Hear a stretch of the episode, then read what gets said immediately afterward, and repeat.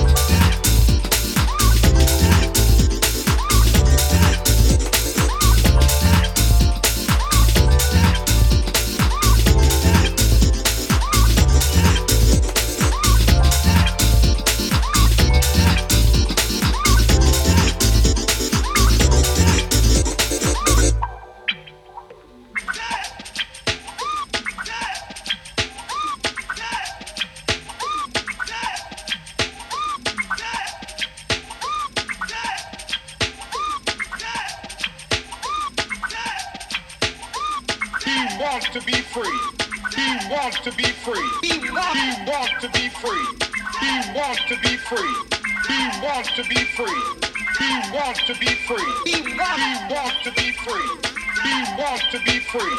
He wants to